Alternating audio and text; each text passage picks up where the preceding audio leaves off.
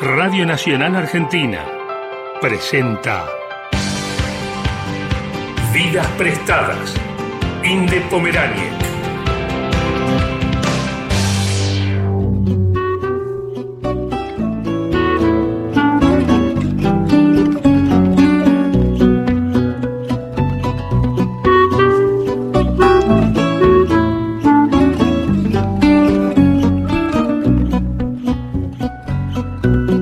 Tenho nada em meu nome, somente o fato que faço.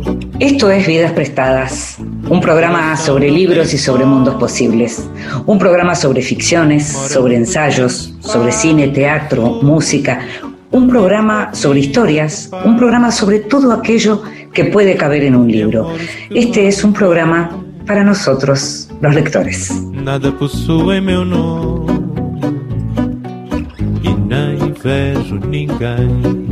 Y a los lectores nos gusta leer en silencio, nos gusta leer a solas, acompañados, también nos gusta que nos lean en voz alta. Por eso en Vidas Prestadas le pedimos esta vez a Maru Drost, locutora, lectora, creadora de La Gente Anda Leyendo y del Club de Lecturas Feministas, que nos lea. En voz alta. Cuentos breves, poesía, Lecturas para compartir. Como quien dice, anhelo, vivo, amo. Inventemos palabras, nuevas luces y juegos, nuevas noches que se plieguen a las nuevas palabras. Hagamos otros dioses, menos grandes, menos lejanos, más breves y primarios. Otros sexos hagamos y otras imperiosas necesidades nuestras, otros sueños sin dolor y sin muerte. Como quien dice, nazco, duermo, río. Inventemos la vida nuevamente. Susana Tenon, Fundación. Escuchábamos a Maru, a Maru Dross, te contaba antes, locutora, muy lectora y creadora de grandes clubes de lectura, leía a una de las grandes poetas de la generación del 60, Susana Tenon. Vidas prestadas. En la noche de la radio pública.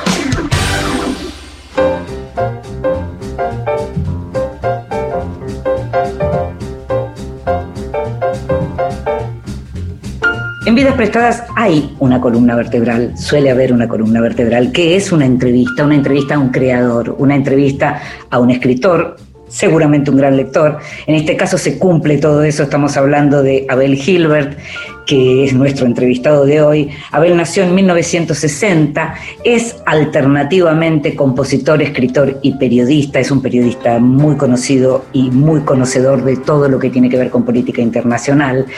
Eh, su último libro es Satisfaction en la ESMA, que es un ensayo justamente sobre la música y el sonido durante la última dictadura y es de lo que vamos a conversar en un ratito. Abel es autor de varios libros, muchos de ellos en colaboración. Es, por ejemplo, autor, junto con Diego Fisherman, del Malentendido, eh, la biografía de Astor Piazzolla. Es también eh, autor del Terror y la Gloria, un libro sobre el Mundial del 78. Eh, escribió, como te decía, varios libros que, en colaboración que tienen que ver con historia y con música. Él es asimismo músico y es el creador del ensamble Factor Bursaco.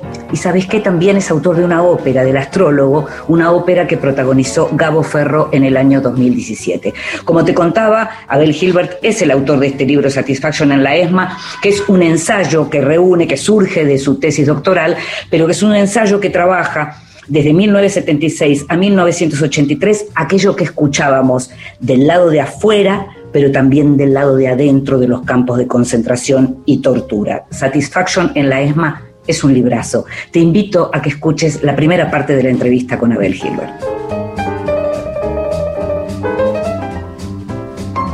Bueno, y siempre es un placer estar en este programa que quiero tanto con gente que quiero mucho, suele ocurrir que, invitamos eh, para entrevistar a gente que conozco hace mucho y que quiero mucho, y este es uno de esos casos porque nuestro entrevistado de hoy es Abel Gilbert, con quien no solo compartimos muchos años de amistad y de trabajo también, sino que por una cuestión cronológica compartimos también recuerdos, memorias, leer su último libro, Satisfaction en la ESMA, fue para mí también introducirme en, en una memoria que por momentos tal vez uno siempre piensa que es individual, pero que es necesariamente colectiva. Así que te agradezco mucho, Abel, que estés con nosotros en Vidas Prestadas.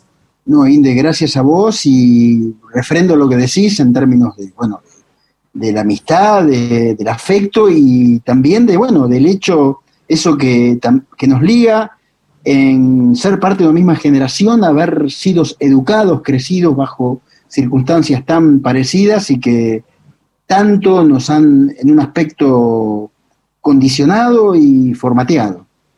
Sí, hasta el punto que uno, leyendo tu libro, de pronto recupera algo del sentido de ciertas palabras y de cierto glosario que, se impone a partir de la lectura, porque es el glosario justamente de esos años que vos eh, bien estudiaste, esos siete años de la dictadura, en donde nosotros crecimos, éramos adolescentes, y en donde utilizábamos palabras, nosotros y los que eran de pronto más grandes que nosotros, utilizábamos palabras, verbos, con un sentido que cuando lo releemos, ahora, lo mismo pasa con las letras de algunas canciones, resulta muy inquietante, desde matomil, por ejemplo, o la, el, verbo matar permanentemente incrustado incluso en textos periodísticos, ¿no?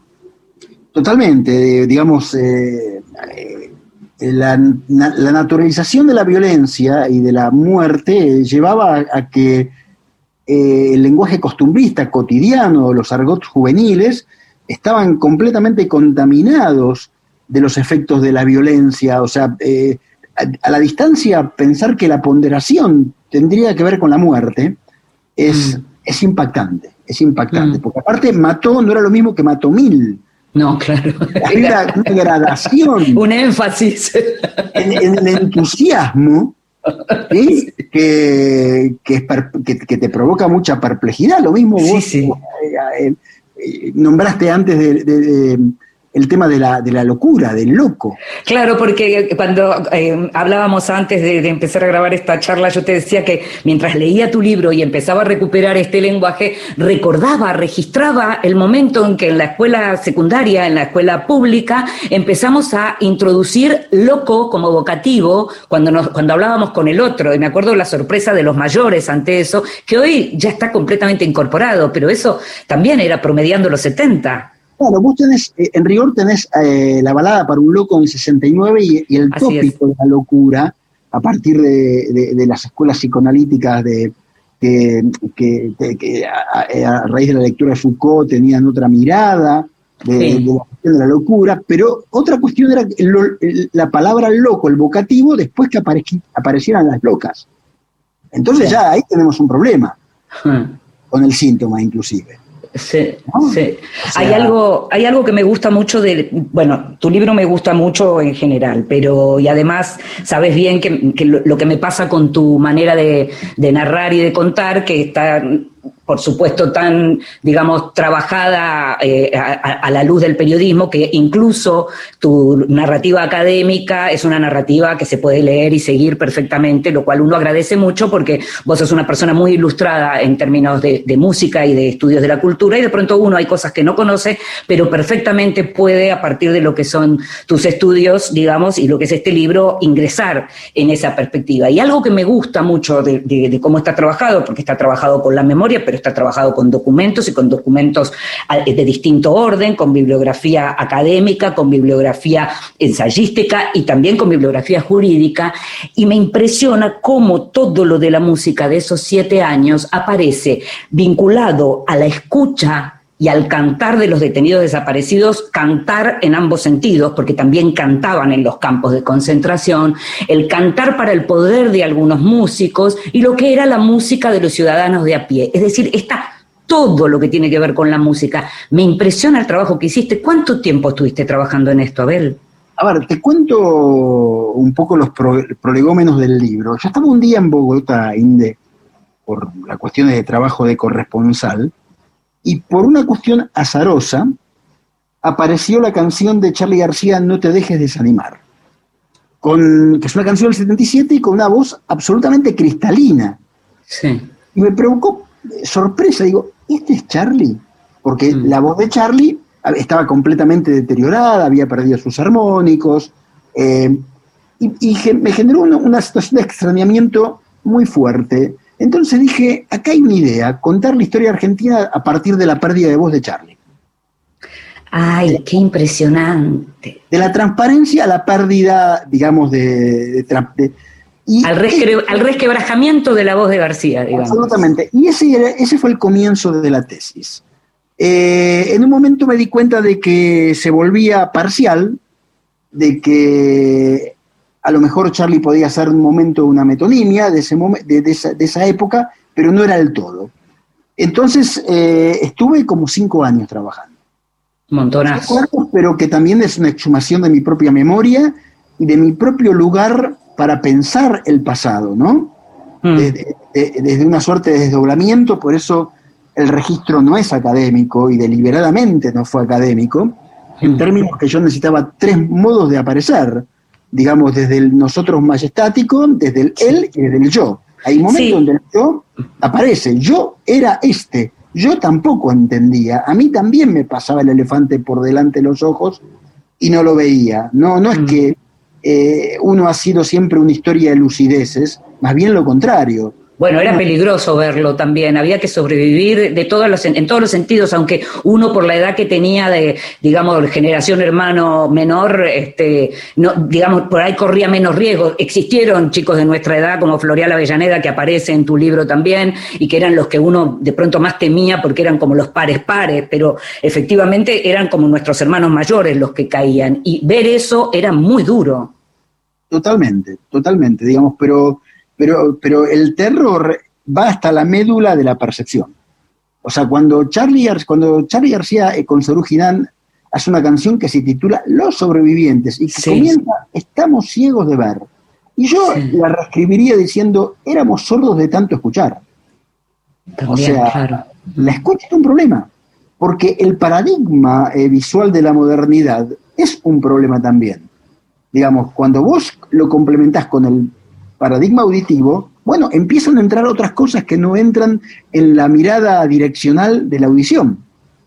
¿No? O Mm. sea, este. Y bueno, todo ese trabajo fueron años de reflexión, de indagación, de, de perturbación, Inde. De perturbación. Sí, claro, claro. Eh, eh, porque me doy cuenta a la luz de, de- de las devoluciones, que son muy generosas, eh, y que a veces me dicen, eh, bueno, es difícil meterse en ese tema. No es un tema tan alegre para leer. No solo no fue, no, y para investigar debe haber sido durísimo cuando te encontrás con testimonios, por ejemplo, como este, que me gustaría leer, que está en la página 91 y que tiene que ver con el título de tu libro, en donde dice, el temprano testimonio de un sobreviviente, citado por la agencia de noticias clandestina Ancla, añade una distinción estilística. Llegó encapuchado y pudo oír el ruido de aviones. Para llegar al pabellón atravesó una sala muy grande donde escuchó música moderna muy fuerte. Días después reconoció ese lugar, me llevaron allí para torturarme. Julio César Urien pudo añadir ciertas precisiones. El sótano, había un pasillo largo al fondo, había en ese momento cinco cuartos de torturas, 11, 12, 13, 14 y 15. Después hicieron otros. Había un cartel que decía Avenida de la Felicidad. Eso era bien contra el fondo y luego había frente de ese lugar como a un metro un banquito con un aparato tipo wincofón en donde había siempre el mismo tema de los Rolling Stones. Recuerdo que tenía el bracito levantado para que cuando terminara volviera a caer y tapara con eso los gritos de los torturados. Ese tema era Satisfaction leer eso debe haber sido, ese- es- eso es una de, de todos los testimonios que aparecen, ¿no? Sí, eh, en rigor el tema de Satisfaction, Inde, lo tenía como indicio porque Claudio Martiniuk, en un Sí. libro extraordinario, eh, es más Sí. fenomenología de la desaparición, lo Sí. cita. Y me quedó reverberando eso. Un- es un, eh, Claudio es, es colega y además es eh, eh, experto en filosofía, digamos, es un filósofo, Un pero también trabaja en periodismo, ¿no? Trabaja en periodismo, Sí, sí. bueno, todos tenemos más, más o menos ese tipo de pendulaciones, ¿no? O sea, hemos entendido el periodismo como algo más. Este, Vos lo entendiste tan como algo más, que eso es algo que te iba a preguntar, porque ahora cuando uno mira tus perfiles dice compositor, escritor y periodista. Después vamos a hablar de eso. Bueno, podría, digamos, eh, eh, eh, depende del momento en que me levante, podría invertir los, re, los, Ajá, ajá. palabras. Periodista, escritor y compositor, o escritor, periodista y compositor, digamos. Depende el, el momento del día y la y la este y las circunstancias son las que, digamos, corrigen levemente mi, mi autopercepción. Hablabas del libro de Claudio.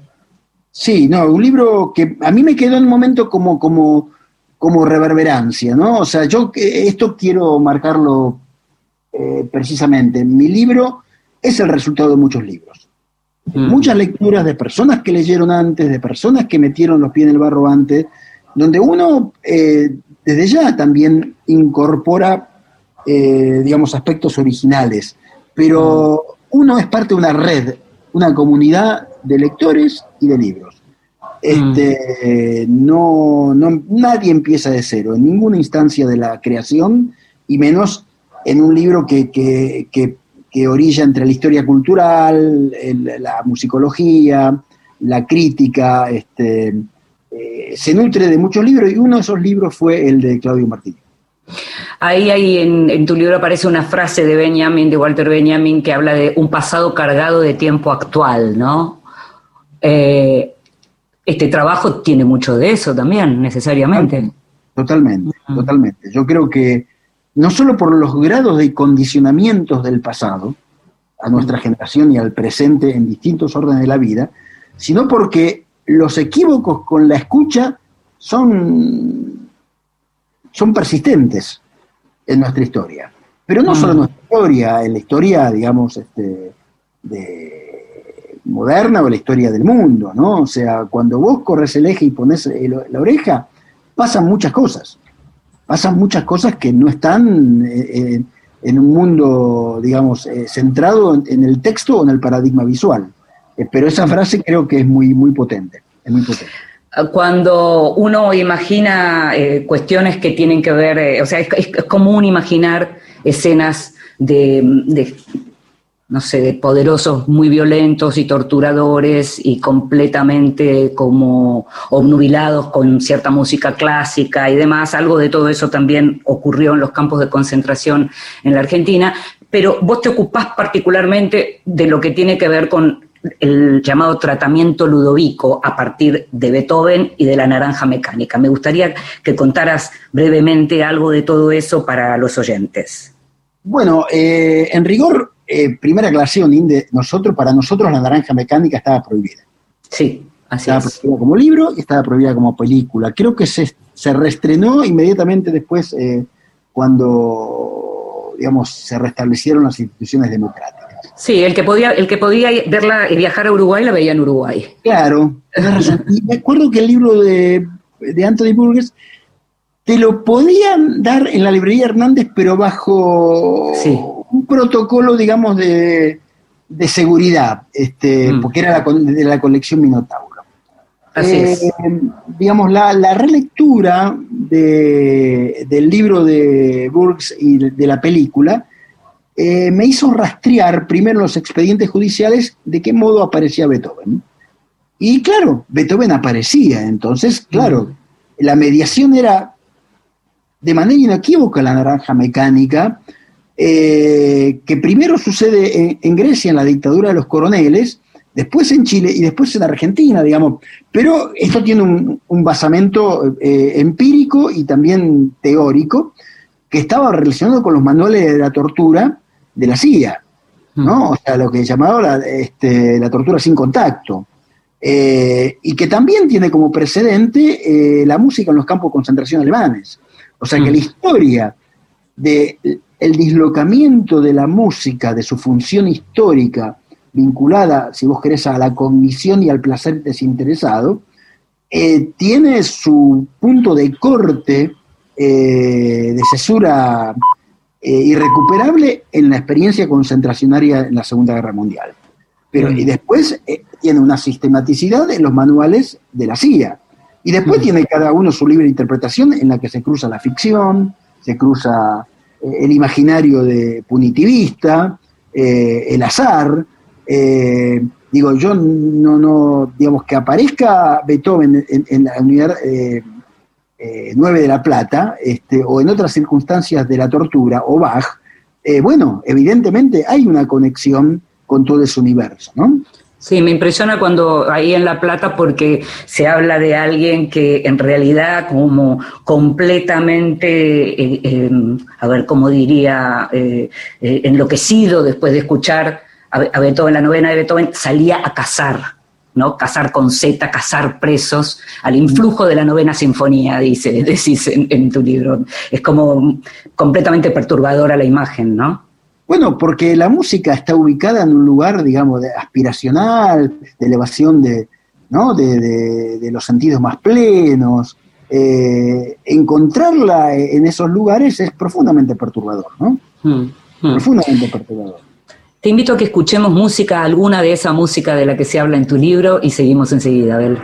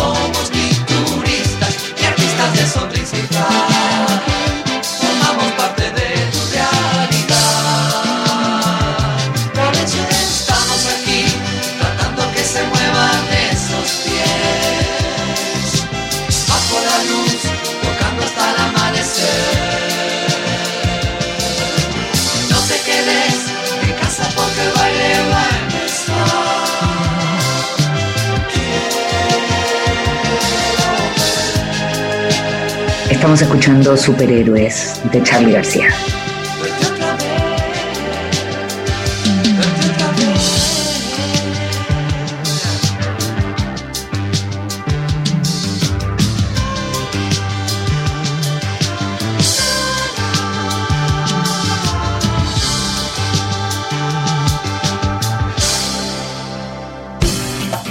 Estás escuchando Vidas Prestadas con Inde Pomeráñez. Próximo programa. Cuentos de Medianoche. Quique Pessoa. Continuamos en Vidas Prestadas.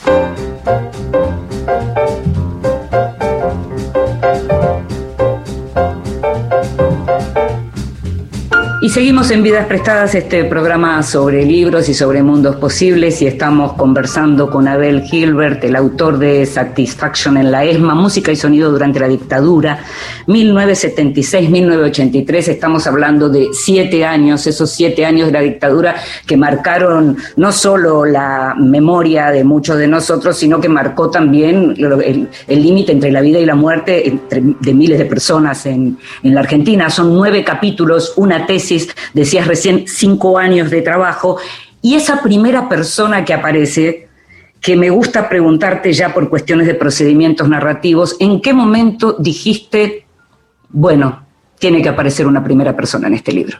Eh, en el momento, si vos querés, más perturbador, mm. porque yo estoy contando que el ejército le encomienda, el ejército de Galtieri, ¿no? Este, le encomienda un compositor la única obra, digamos, este, eh, curada explícitamente para enaltecer la figura de la institución, y ese profesor había sido mi maestro, mm. yo no podía no estar adentro. Mm. Y, buscar esa zona gris, esa zona opaca, esa zona, no podía, eh, digamos, traficar esa información sin este, eh, no ser parte del problema, pero sí ser periférico a ese universo. Hmm. ¿sí? Eh, me parecía que ahí el yo se imponía este, para, para cortar la distancia en términos del objeto que estás eh, tratando y diseccionando. Sí, te lo eh, pregunto porque, digamos, en el periodismo, también en la literatura, ¿no? Algo de lo que vos también eh, diga, eh, conoces y, mucho, porque sos un gran lector, pero, mm, y sos un escritor, y, pero sos justamente uno de los representantes de nuestra generación que no apela en general a la primera persona, que sigue trabajando la crónica en el sentido más tradicional. Por eso te preguntaba cómo te surgió y cómo te sentiste escribiendo en esa primera persona porque yo creo que había ahí una cuestión ética y no técnica. Ajá. Había una cuestión del orden eh, de, que si la biografía aparecía, aparecía en todas sus aristas. Eh, y que, digamos, eh, estaba más allá del procedimiento. Entiendo. era una cuestión que tenía que ver conmigo mismo. O sea, yo fui mm. joven, yo no soy un investigador de 30 años, con un postdoctorado y un subsidio de una universidad norteamericana que viene a contar este, o, a, exhumar eh, memorias eh, dispersas de una generación. No, yo soy parte de las generaciones que atravesaron esos momentos, eh, digamos, entonces, en, en, esas circunstancias no podía sino que desdoblarme, sino decir, yo, a ver, cuando investigabas y aparecía ya no solo eh, Beethoven o, el Requiem de Mozart en caseros, sino que empezaban a aparecer como músicas para tapar los aullidos y los gritos de la tortura, aparecía música popular, aparecía la perversión de Libre de Nino Bravo, o aparecía el Te agradezco Señor de Roberto Carlos, aparecía Mercedes Sosa, Serrat en la ESMA.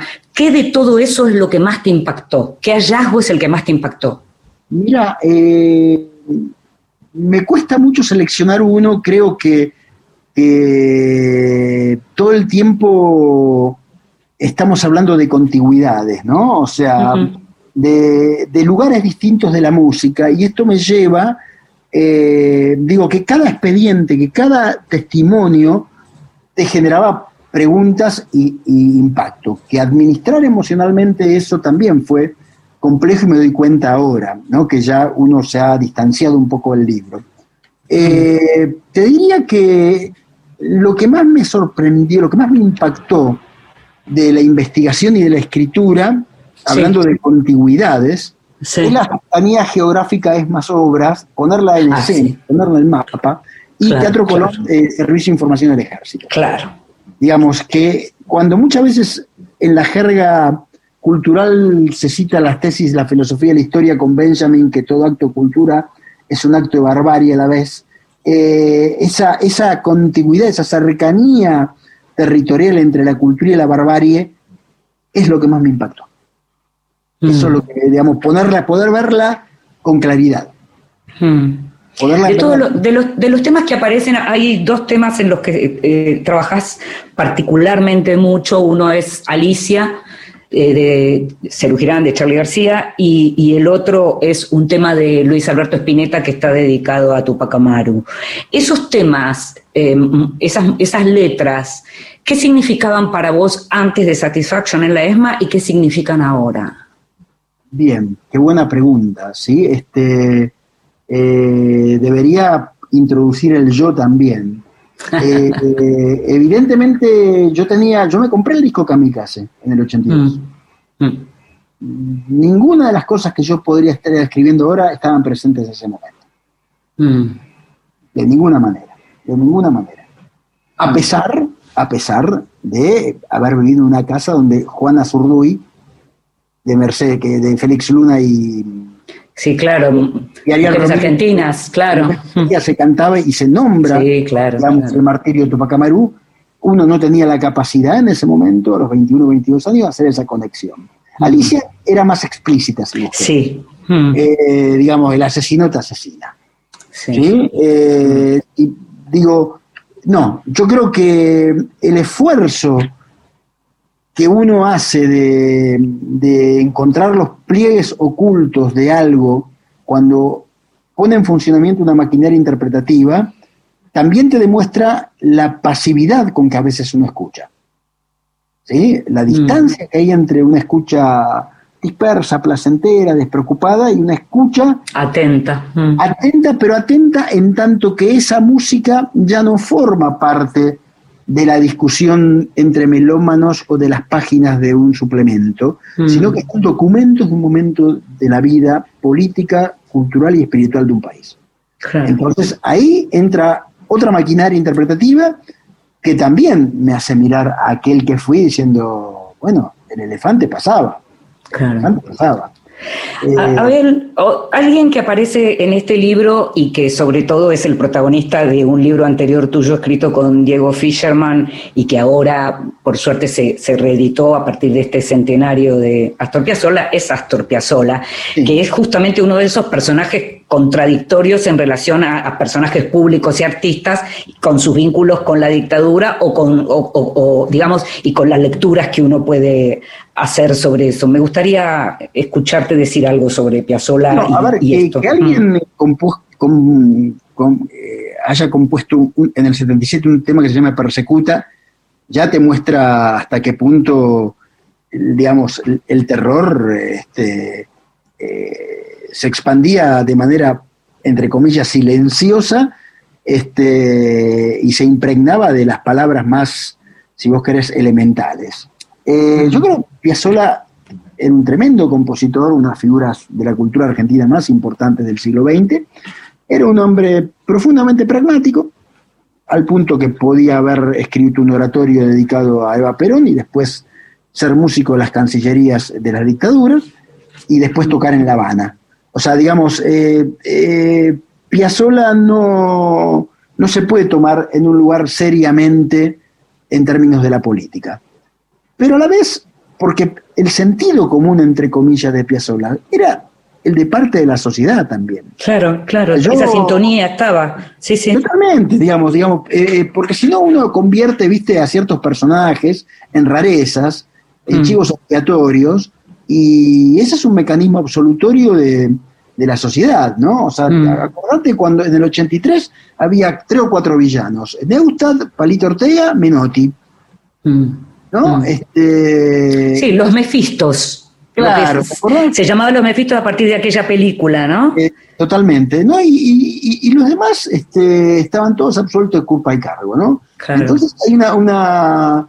Esto pasó también en Francia porque esto a mí me obligó a, a- a- a revisar las experiencias de posguerra, este, las analogías entre diferentes periodos históricos y la tentación de buscar chivos expiatorios es permanente. Eh, Mm. O sea, yo les digo, Piazzolla decía lo que decía, hacía lo que hacía eh, porque sintonizaba con cierto, cierta estructura de sentimiento este, consensual con el status quo. Cuando nosotros hablemos Piazzolla y mucho más de acá a lo que viene, porque ya se cumplieron 100 años, Sí. tiene que ver la música. Sí, se cumplieron 100 años y al mismo tiempo me da la impresión de que por primera vez todo el mundo se permitió también, porque hubo como contradicciones, sobre todo durante los años, digamos, yo diría eh, a, partir de la cuestión del kirchnerismo y de la revisión de todo lo que ocurrió durante la dictadura, es como, bueno, Piazzolla no era de los nuestros, entre comillas. Entonces, me parece que a partir de ahora uno puede verlo como, el, más allá de las contradicciones eh, de, de la persona Piazzolla, puede recién empezar a concentrarse en el tremendo artista que fue desde ya, digamos, eh, eh, digamos, para eso sirve el tiempo, ¿no? A eso voy, sí. O mm. pone las cosas en su lugar, eh, adelgaza las querellas que, tenían cierta espesura de lo banal. Mm. también era un provocador. Yo creo que Piazzolla, hoy tendría Twitter, tendría troles. estarían intratables, ¿viste? Este, haría que a lo Carrió te mando una carrera, eh, digamos. yo creo que, que, era un operador de la cultura. O sea, que mm. además de ser un tremendo músico, era un tipo mm. que tenía. que y, si bien eh, su discurso tendía al enaltecimiento de la escritura y el valor del arte, tenía muy claro que había una zona del espectáculo que había que capitalizar. Sí era un provocador, o sea, era un también un artista de la voluntad, ¿no? En cierto mm. sentido. Hay este, algo que aparece en tu libro eh, también eh, recordado que es la, polémica entre Cortázar y Liliana Hecker a partir de los que se fueron y los que se quedaron. Algo que se reprodujo y, los que lo vivimos eh, porque ya teníamos edad para vivirlo, lo recordamos cuando empezaron a volver algunos de los que se habían ido, como cuando volvió el gordo Soriano y demás. Em, ¿La leíste distinta esa polémica ahora que tuviste que trabajar sobre esto? ¿Te cambió en algo? Desde ah. ya, la leí distinta y la, y, la cité deliberadamente mm. porque en un lugar, con todo respeto, este, eh, había algo de vida en, vida en un frasco de mayonesa.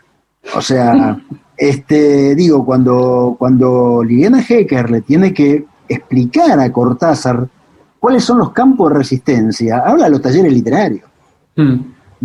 No, toma noticia que hubo 30.000 personas cantando la canción de Alicia, y eso era lo que me, lo que me, lo que me interesaba.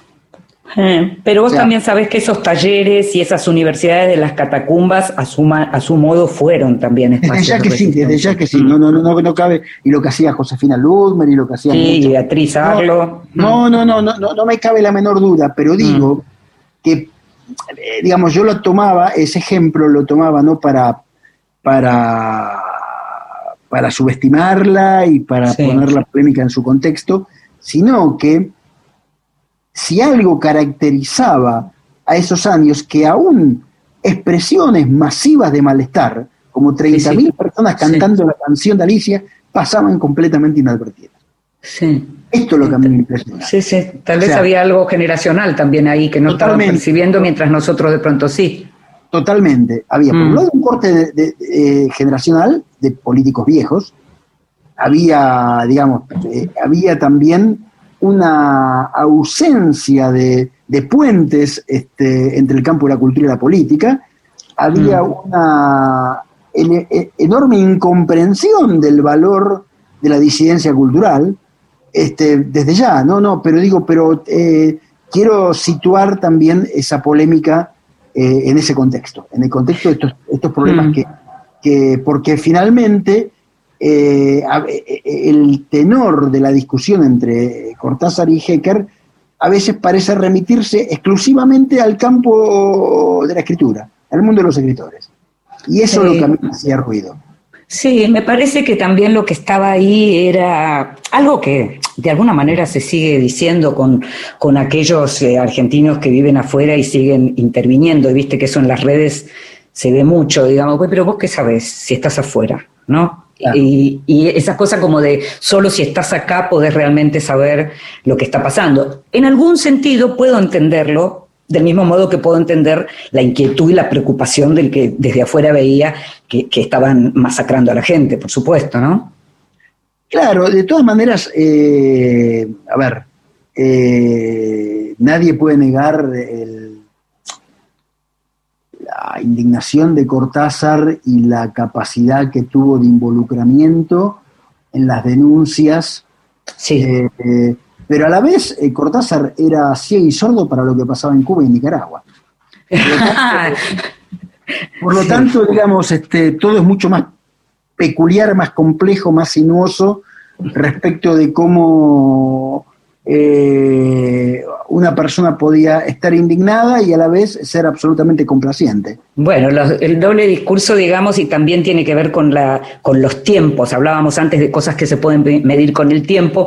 Sería interesante saber si hoy Cortázar estuviera entre nosotros, qué pensaría de esto que, Pero que ya, vos pero- estás pero diciendo, ¿no? Tuvo oportunidades de decirlo. Él Una- tuvo oportunidad, sí, sí, señor. el caso sí. Padilla, donde él De hecho, claro, muchos lo hicieron, exactamente. Sí, no, a ver, te- tenemos que terminar y te quería preguntar porque los dos libros, La reedición y Satisfaction en la ESMA, están dedicados a tu papá. Como periodista portás un apellido importante en la Argentina, sos el hijo de Isidoro Gilbert, que murió hace relativamente poco tiempo, para todo el tiempo que lo tuviste con vos. Y me gustaría saber qué, nada, lo que me puedas decir de por qué le dedicaste los libros. Bueno, eh, eh, los dos libros eh, están dedicados porque mi papá eh, también se doblaba mucho. Por un lado tenía el chip comunista, pero por otro lado era una persona muy sensible desde el punto de vista musical. Eh, los discos Piazzolla estaban en casa. Eh, eh, mi, mi papá era un melómano, era verdaderamente un melómano.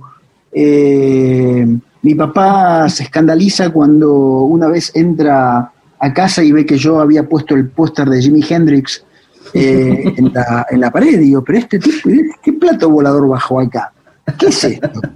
No, aparte, viste, no, no, no, estaba por fuera de cualquier tipo de arquetipo eso, ¿no? Pero a la vez, un año después, un día a la noche aparece con Tommy de The Who, eh, el disco de la banda sonora de Ken Russell, no el original. Entonces, eh, digamos, eh, mi papá... La película que íbamos a ver, por supuesto, los sábados a la noche. Ay, totalmente, totalmente. en, en los lugares que podía verse, uno era el, el Ritz de Cabildo. El Ritz de Cabildo, exactamente. Este, entonces, eh, entonces eh, mi papá me fue muy importante en, eh, en términos de, de- de cierta música que sonaba en, en mi casa y de cierta biblioteca también. ¿eh? Eh, entonces reco- re- reconozco ahí una deuda y una relación que fue mucho más allá de la política y el linaje profesional, este, que era esa discoteca, era mi papá cantando, era mi papá este, curioso respecto eh, a aquello que podía sonar, de unas últimas conversaciones fue sobre Cohen, ¿viste? y yo lo miraba y decía, pero esta conversación Qué maravilla, no hubiera podido suceder hace 50 años, ¿entendés? qué maravilla. hace qué maravilla. 40 años. Entonces, este, nada, es una forma de, de tenerlo presente. Te agradezco mucho, Abel. Como decía antes, como te dije este, fuera del aire, Satisfaction en la ESMA es un libro que me parece pues, como sustantivo para, en, términos de documentación, pero también de recuperación de esa memoria colectiva. Así que muchísimas gracias y gracias por estar ahí siempre. ¿eh? Gracias a vos, Inde. Como siempre, sabes que te quiero mucho y valoro mucho todo lo que haces y escribís y estoy a tus órdenes.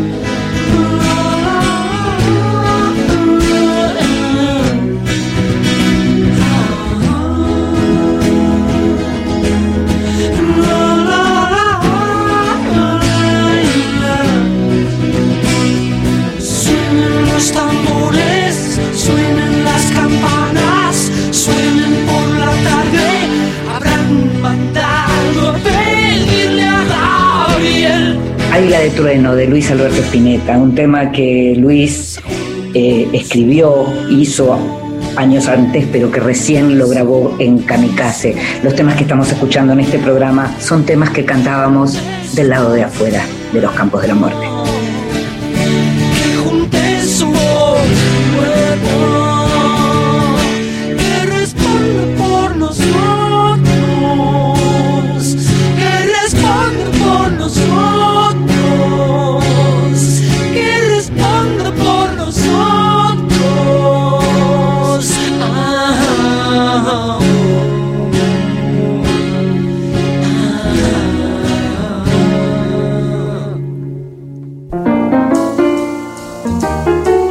Mesita de Luz. Grandes lectores nos cuentan qué están leyendo. Hola, buenas noches Cinde, buenas noches eh, a los oyentes de Vidas Prestadas, soy Antonio Santana y en mi cita de luz conviven varias cosas distintas. Una es un, cómic, Visión, un cómic de 2015, escrito por Tom Key e ilustrado por Gabriel Hernández eh. Uno de los cómics donde en los que se basa la serie del momento, que es WandaVision, es un cómic muy, muy, muy bueno. Yo pienso que está a la altura de Watchmen, de Alan Moore, que es uno de los grandes cómics de los últimos años. Dato de color, de color negro, que Tom Kim, el guionista, fue agente de contrainteligencia de la CIA durante muchos años. Otro de los libros que está en mi mesita luz es Furia de Diamante de Valeria Tentoni. Valeria es poeta y tiene una mirada sobre los detalles eh, que hace que los cuentos sean subyugantes. Podemos decir que los cuentos sean subyugantes. Me, me sorprendió mucho. Tiene una mirada sobre la intimidad y los objetos que es, que es maravilloso. Otro de los libros que está en mi mesita de luz es Contra toda esperanza de Nadiezhda Mandelstam, la viuda de Osip Mandelstam, un gran poeta ruso que fue condenado a, a los campos de concentración y fallece en 1938 esperando un traslado a Siberia por haber recitado en una reunión de amigos un epigrama contra Stalin en 1934 y alguien le dijo, eso no es un poema, eso es una condena de muerte. Y así fue. Nadiezhda pasó décadas alejada de Moscú, limpiando fábricas, dando clases de inglés y recitando los poemas de Osip Mandelstam de memoria durante años para que su obra perviviera. Y cuando llegó el deshielo de la mano de Khrushchev, se pudo volver a publicar la obra de Osip, que sospecho a esa altura sería bastante obra de Nadiezhda, además de Osip, que fue ella quien lo guardó en su memoria todo el tiempo.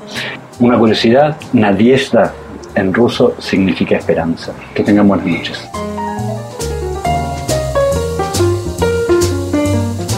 Lo escuchábamos a Antonio Santana, Tony, para los que lo conocemos, y para el autor de Los Ojos del Perro Siberiano, para todos sus lectores, todos aquellos que leyeron en estos últimos años esa, esa novela que ya es un clásico de la literatura juvenil.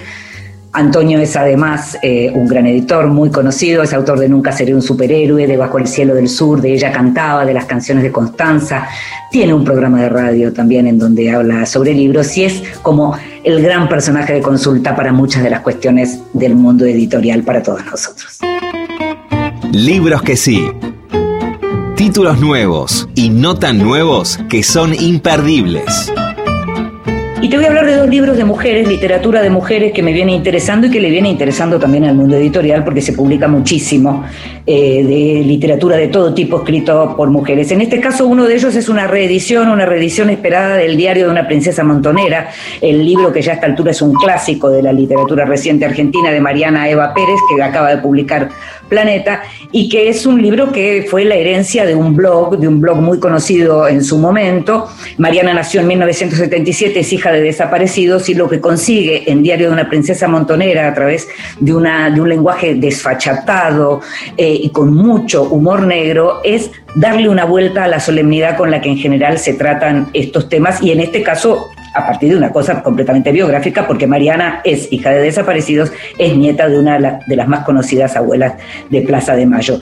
Está huérfana de la revolución y la derrota, como dice Mariana Enríquez en la, en la tapa del libro de Diario de una princesa montonera, nos hace ver un tema muy desgraciado de nuestra historia desde otro punto de vista. Es absolutamente recomendable. Tan recomendable desde otro lugar como La sed de Marina Yuschuk, publicado por Blati Ríos, una novela en la que aparece el tema del vampirismo, el tema del género, desde una perspectiva, si se quiere, feminista. Hay dos narradoras, dos mujeres, dos tiempos diferentes. La vampira llega de Europa del Este y se instala en Buenos Aires y va viendo crecer Buenos Aires. La otra narradora es una mujer de nuestro tiempo con dificultades para criar un hijo y para despedirse de una madre que se muere. La novela se llama La sed. Marina Yuschuk es además editora de Rosa Iceberg.